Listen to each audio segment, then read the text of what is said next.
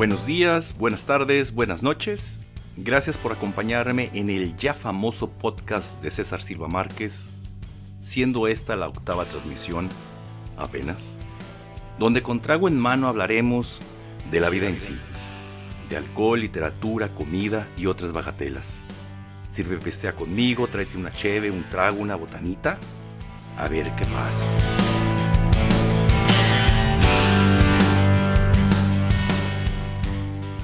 Ahora me estoy tomando una araña blanca o white spider, que pues es lo mismo, ¿no? Y se prepara así, es muy sencillito. Dos partes de vodka, dos partes de crema de menta blanca, hielo, se agita y listo. Ahora, este trago también se prepara con ginebra, limón, triple sec y jarabe. Y también hay otro trago que se llama igual, que lleva vodka, crema de menta blanca y crema de cacao blanco. Entonces, ustedes escojan el que quieren. El que me estoy tomando yo ahora, aparentemente es el clásico, ¿ok? Y prácticamente queda transparente. Es como si estuvieras tomando agua. No hay mucha diferencia, ¿eh? Es rico, es mentoso, es bonito. Al igual que el trago anterior, el Southside del famoso capítulo 6 del podcast. Este trago lo tomé de la novela Por un puñado de balas de mi querido y más que amigo Francisco Hagenbeck. Es un trago muy fresco, ¿ok?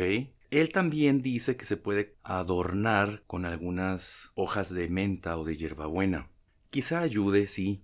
Yo machacaría la hierbabuena un poco con el vodka y yo creo que funcionaría un poco también. Sin embargo, no es necesario, ¿eh? Porque estamos hablando de que ya de por sí es bastante perfumado por la menta. Pues queda muy sabrosote, la verdad. Según Francisco, este trago se popularizó en la década de los 60, como bebidas directas para tomarse a, toda hora del día, e incluso en la oficina, como era algo común. El comentario me recuerda a la serie Mad Men, sí, por tal asunto, ¿no? Aunque no estoy muy seguro porque la serie no la vi completa y hace mucho tiempo que vi al menos casi la primera temporada. Dice Francisco que la menta ayudaba a esconder el sabor del alcohol. Y pues sí, queda al final un regusto, un buque muy interesante. Pues prácticamente es muy fresco, ¿no? Tengo un amigo que era bien borrachote y según sus estatutos decía que la cerveza indio era una cerveza ejecutiva porque no olía. A veces dudo de tal declaración, por supuesto, y a veces no. Dudo porque, pues, ¿quién te va a encarar si tomas una cheve y llegas a la oficina oliendo alcohol cuando tu trabajo es deprimente y quizá todos están igual de borrachos que tú, ¿no? A veces creo que mi amigo tenía razón, porque no se tomaba una sola cheve, ¿eh? Se tomaba varias, y pues llegaba al trabajo, después de la comida, y pues la verdad nadie le decía nada. Nadie lo olía llegar, por supuesto. A mí la cerveza indio no me gusta tanto como para hacer el experimento, ¿eh? Alguna vez en las oficinas donde yo trabajaba llegó un hombre oliendo un chingo a ajo. Pero era tal la peste que dejaba, o sea, una estela de fuchi a su paso, que te hacía voltear, ¿no? Cuando le conté a mis amigos me dijeron que eso hacían ciertos borrachotes para tratar de simular el alcohol. ¿En qué cabeza cabe algo así? Creo que prefiero el, el aroma alcohol que al del ajo fermentado entre jugos gástricos y cerveza indio. No entiendo la lógica. A ver, estás pisteando, ¿no? Llevas tres cervezas, llevas cinco, llevas siete, llevas ocho, y lo que mejor se te ocurre es me voy a comer dos cabezas de ajos para disimular. Ajá, ¿no? Mmm, como el ajo sirve para repeler las malas vibras, ahí está Drácula Quizá él es abstemio y por eso detesta los ajos, porque le recuerda las borracherotas que se metía, las cubas ya sin gas y sin hielo a las cinco de la mañana hechas con Pepsi, ¿no? Porque la coca ya se acabó y hasta como espesas que ni las moscas quieren. Y cuando se abren las puertas de la cantina, pues pega el sol y no quieres ver el sol, ¿no? También la boca toda pastosa. Yo creo que así funciona Drácula y no nada más con ajos funcionaría, ¿eh? Ahora que lo pienso, quizá la música de Daniel Santos tenga el mismo efecto que los ajos en Drácula. Si ves a Drácula y comienzas a cantar Virgen de medianoche, el pinche Drácula pues se va en chinga. Pero me desvío de la araña blanca, ¿eh? Está bien buena, se la recomiendo. Es rico, es mucho alcohol, pero es rico, ¿eh? Salud. Hablando de vampiros, ¿qué onda con esos vampiros que brillan a la luz de la luna, eh? La Stephanie Meyer sí se la jaló gacho y lo no sé qué era peor, la idea de un vampiro yendo a la escuela o la idea de que brillaban a la luz de la luna. Ahora, si hubieran ido a la escuela nocturna, pues ahí sí ya me sacaba los ojos.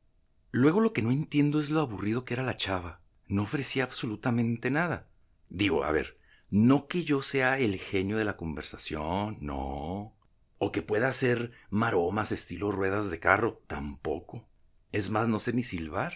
Y aún así, que un vampiro y una mujer lobo se pelearan por mí, no lo puedo entender. Yo sí las juntaba y hablaba con ellas así como, a ver, mija, al vampiro, ¿no? A ver, ya vi que te gusto, pero pues tómate un tecito, una tafil, ¿no? Relájate. A la mujer lobo, yo pienso que ya no le hablaba. Nada más le mandaba un mensajito por WhatsApp y tracas.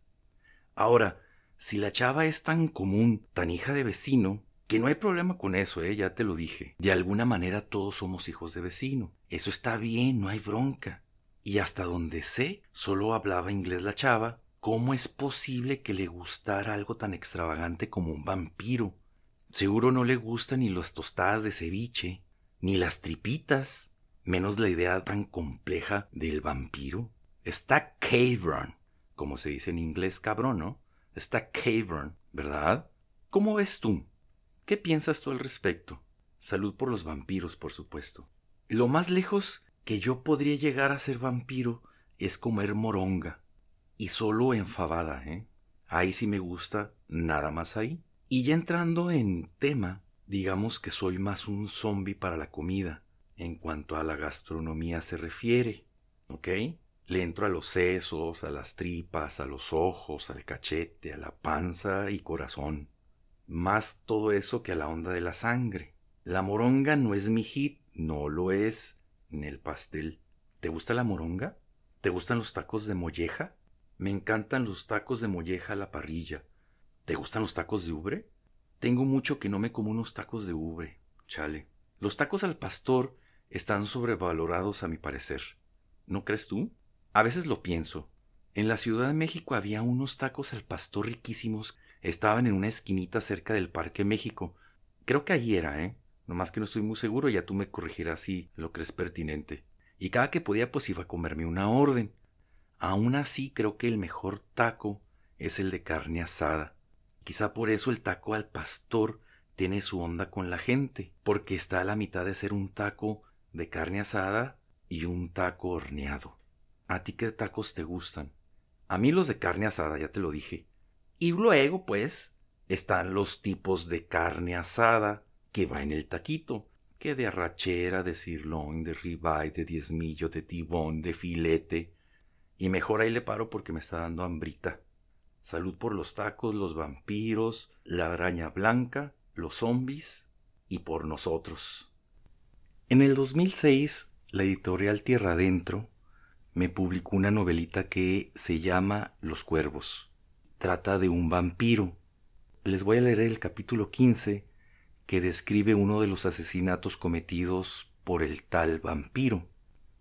Antes de acordonar la calle, antes de que la patrulla apareciera en el lugar, antes de que Juan Escobedo encontrara el cuerpo desnudo y mutilado de María en un pequeño baldío en el centro, entre casas que vieron crecer el tráfico desde los cuarenta, antes de que el sol se arrastrara por los objetos de la mañana, paredes de colores rotos, botes de basura, las hierbas y el agua fría del canal que atraviesa los viejos barrios, antes del último grito, ella sintió un agudo dolor en la pierna, como si un cuchillo con muy poco filo tratara de penetrar un pedazo de pan recién horneado. No veía nada, Quiso mover los brazos y sacudirse el dolor, pero fue imposible. Antes del grito, lágrimas rodaron por su frente, se detuvieron un poco y luego cayeron al suelo. La sangre de todo el cuerpo se concentraba en su cabeza. Antes del dolor hubo una noche buena y fría, y había una prisa de llegar pronto a la fiesta de Lula, porque ya había comenzado. María recordaba beber unos tragos en el bar de la esquina, ¿Qué tanto es tantito si uno no es ninguno, se dice? Entra y bebe, que al cabo la fiesta queda dos cuadras de aquí. Piensa, se acerca al cantinero y junto a ella hay un hombre interesante. ¿Está demasiado flaco? No. Es la primera impresión que da la titilante y parda luz del bar porque él tiene los codos sobre la barra. Fue así de pronto, un trago y luego otro menos y luego ninguno y su delicado y delicioso mareo desaparece. Eso recuerda a María, mientras en su mente una película se proyecta hacia atrás. Pero antes de llegar al bar y alegrarse con las copas, antes de estar incómoda y mucho antes disgustada con su madre por algo, ¿qué fue? Ya poco importa. María siente ese dolor agudo y después algo líquido recorrer su pierna izquierda, primero caliente y luego tibio, atraviesa el vientre hasta alcanzar el cuello y luego todo el rostro como si fueran lágrimas. Poco antes de desvanecerse por el dolor, María Gutiérrez Leal recuerda a su madre, los años que carga su cabello corto y negro igual que el suyo, la nariz recta de su padre igual a la de ella, la edad borrosa de la casa donde ha vivido, el vidrio roto de la recámara por una pelota de béisbol lanzada por los niños más grandes de la cuadra. A sus nueve, cuando se quemó la mano izquierda y su padre se asustó tanto, cuando tenía seis y la camioneta de los helados pasaba frente a la casa, y luego la oscuridad y después el presente. Esta novela la pueden conseguir en Educal, ahora mismo, empezando la cuarentena por el coronavirus, siendo 17 de marzo del 2020. Creo que la pueden conseguir en 10 pesos. Espero tengan chance de echarle un ojo y ya se me acabó mi primer trago. Dame chance de servirme el segundo y pues seguimos.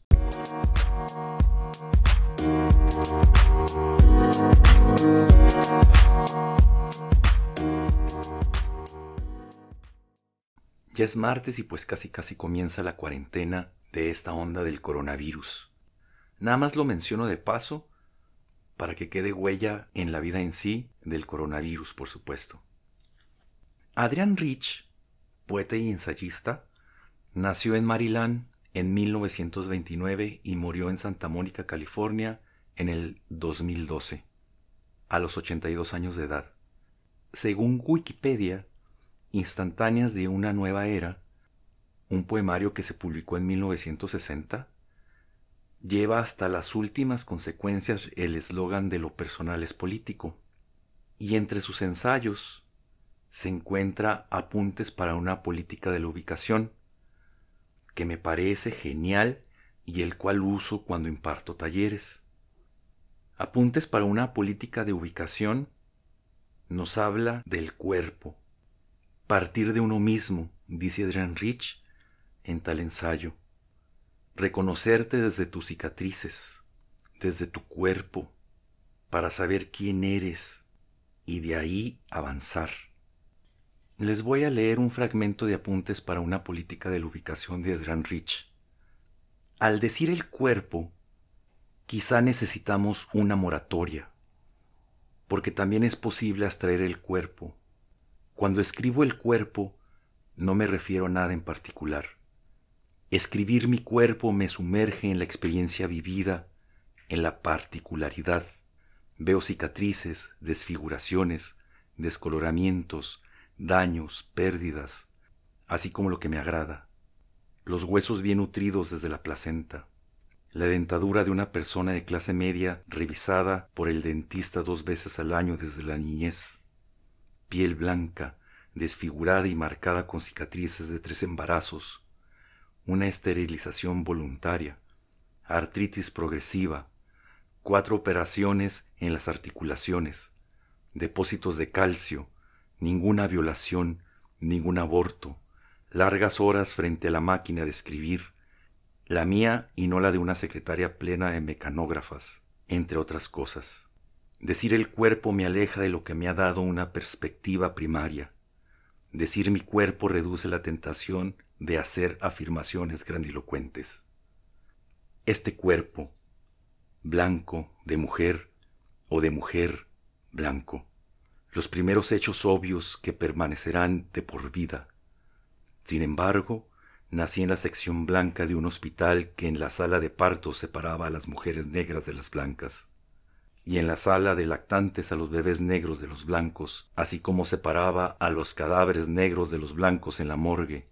Fui definida como blanca antes de ser definida como mujer.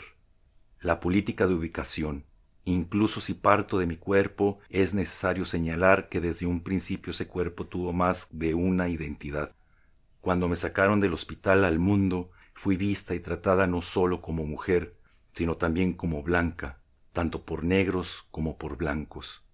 Fui ubicada por el color y el sexo con la misma certeza con la que era ubicada una niña negra, aunque las implicaciones de la identidad blanca estaban disfrazadas por el supuesto de que las personas blancas son el centro del universo. Ubicarme en mi cuerpo significa algo más que entender lo que ha significado para mí tener vulva y clítoris, útero y senos, significa reconocer esta tez blanca, los lugares a los que me ha llevado, así como los lugares a los que no me ha permitido ir. Es un gran texto, y ahí le dejo, y como siempre digo, si lo conoces, salud. Y si no lo conoces, pues échale un ojo. Está en un libro que se llama Otroramente, Lectura y Escritura Feministas, editado por el Fondo de Cultura Económica en su colección Lengua y Estudios Literarios. ¿Se sabe la historia de cómo se inventaron los burritos? ¿O cómo vinieron a existir, pues, los burritos? Primero hay que definir qué es un burrito y qué no es un burrito.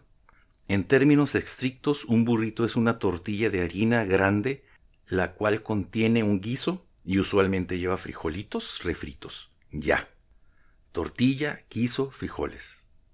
¿Que no quieres con frijoles? Pues no le pongas frijoles. El burrito pretende ser el desayuno o la comida completa.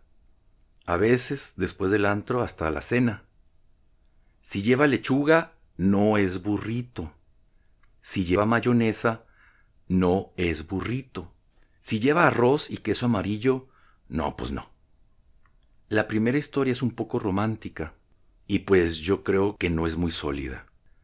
Se dice que un hombre le dijo a su mujer que le hiciera unos tacos, pero bien cargados como si fueran burritos. Esta pues no me la creo, porque como que... ¿cómo se propagó el término, no? A ver, el compañero del trabajo le dijo, órale, ¿qué es eso? Y a poco el vato le dijo, no, ah, pues unos burritos. Y entonces, pues no me la creo. Y luego de ahí alguien más lo vio y dijo, ah, esto es un gran negocio. Y puso una borrería. Pues no, la verdad no me la creo. La historia que sigue es un poco más verosímil. Un señor que vendía tacos en tortillas de harina le mandaba a un niño periodiquero que trabajaba en la esquina unos tacos que aparte del guiso le ponía frijolitos. Y pues ya se los mandaba con su ayudante y le decía, Ahí le va para el burrito aquel. Entonces la gente al ver lo que hacía le comenzó a decir, ah, pues yo también quiero uno de esos burritos. Y pues ya, yo creo más en esta versión. Pero el otro día un primo mío, Jorge, me contó otra historia. Un señor que vendía estos tacos, digámoslo así, cargaba un par de burros con tal platillo y salía a la calle a venderlos. Entonces la gente decía, Ah, viene el señor de los burritos. Esa historia me convence a medias, porque qué tal si el señor en vez de burros hubiera traído yeguas. Entonces, ahora mismo estaríamos comiendo yeguitas. O si venía en voto el cabrón, pues motitas, ¿no crees? ¿O qué tal si en vez de burros o motos traía a un niño ayudándole con todos los tacos?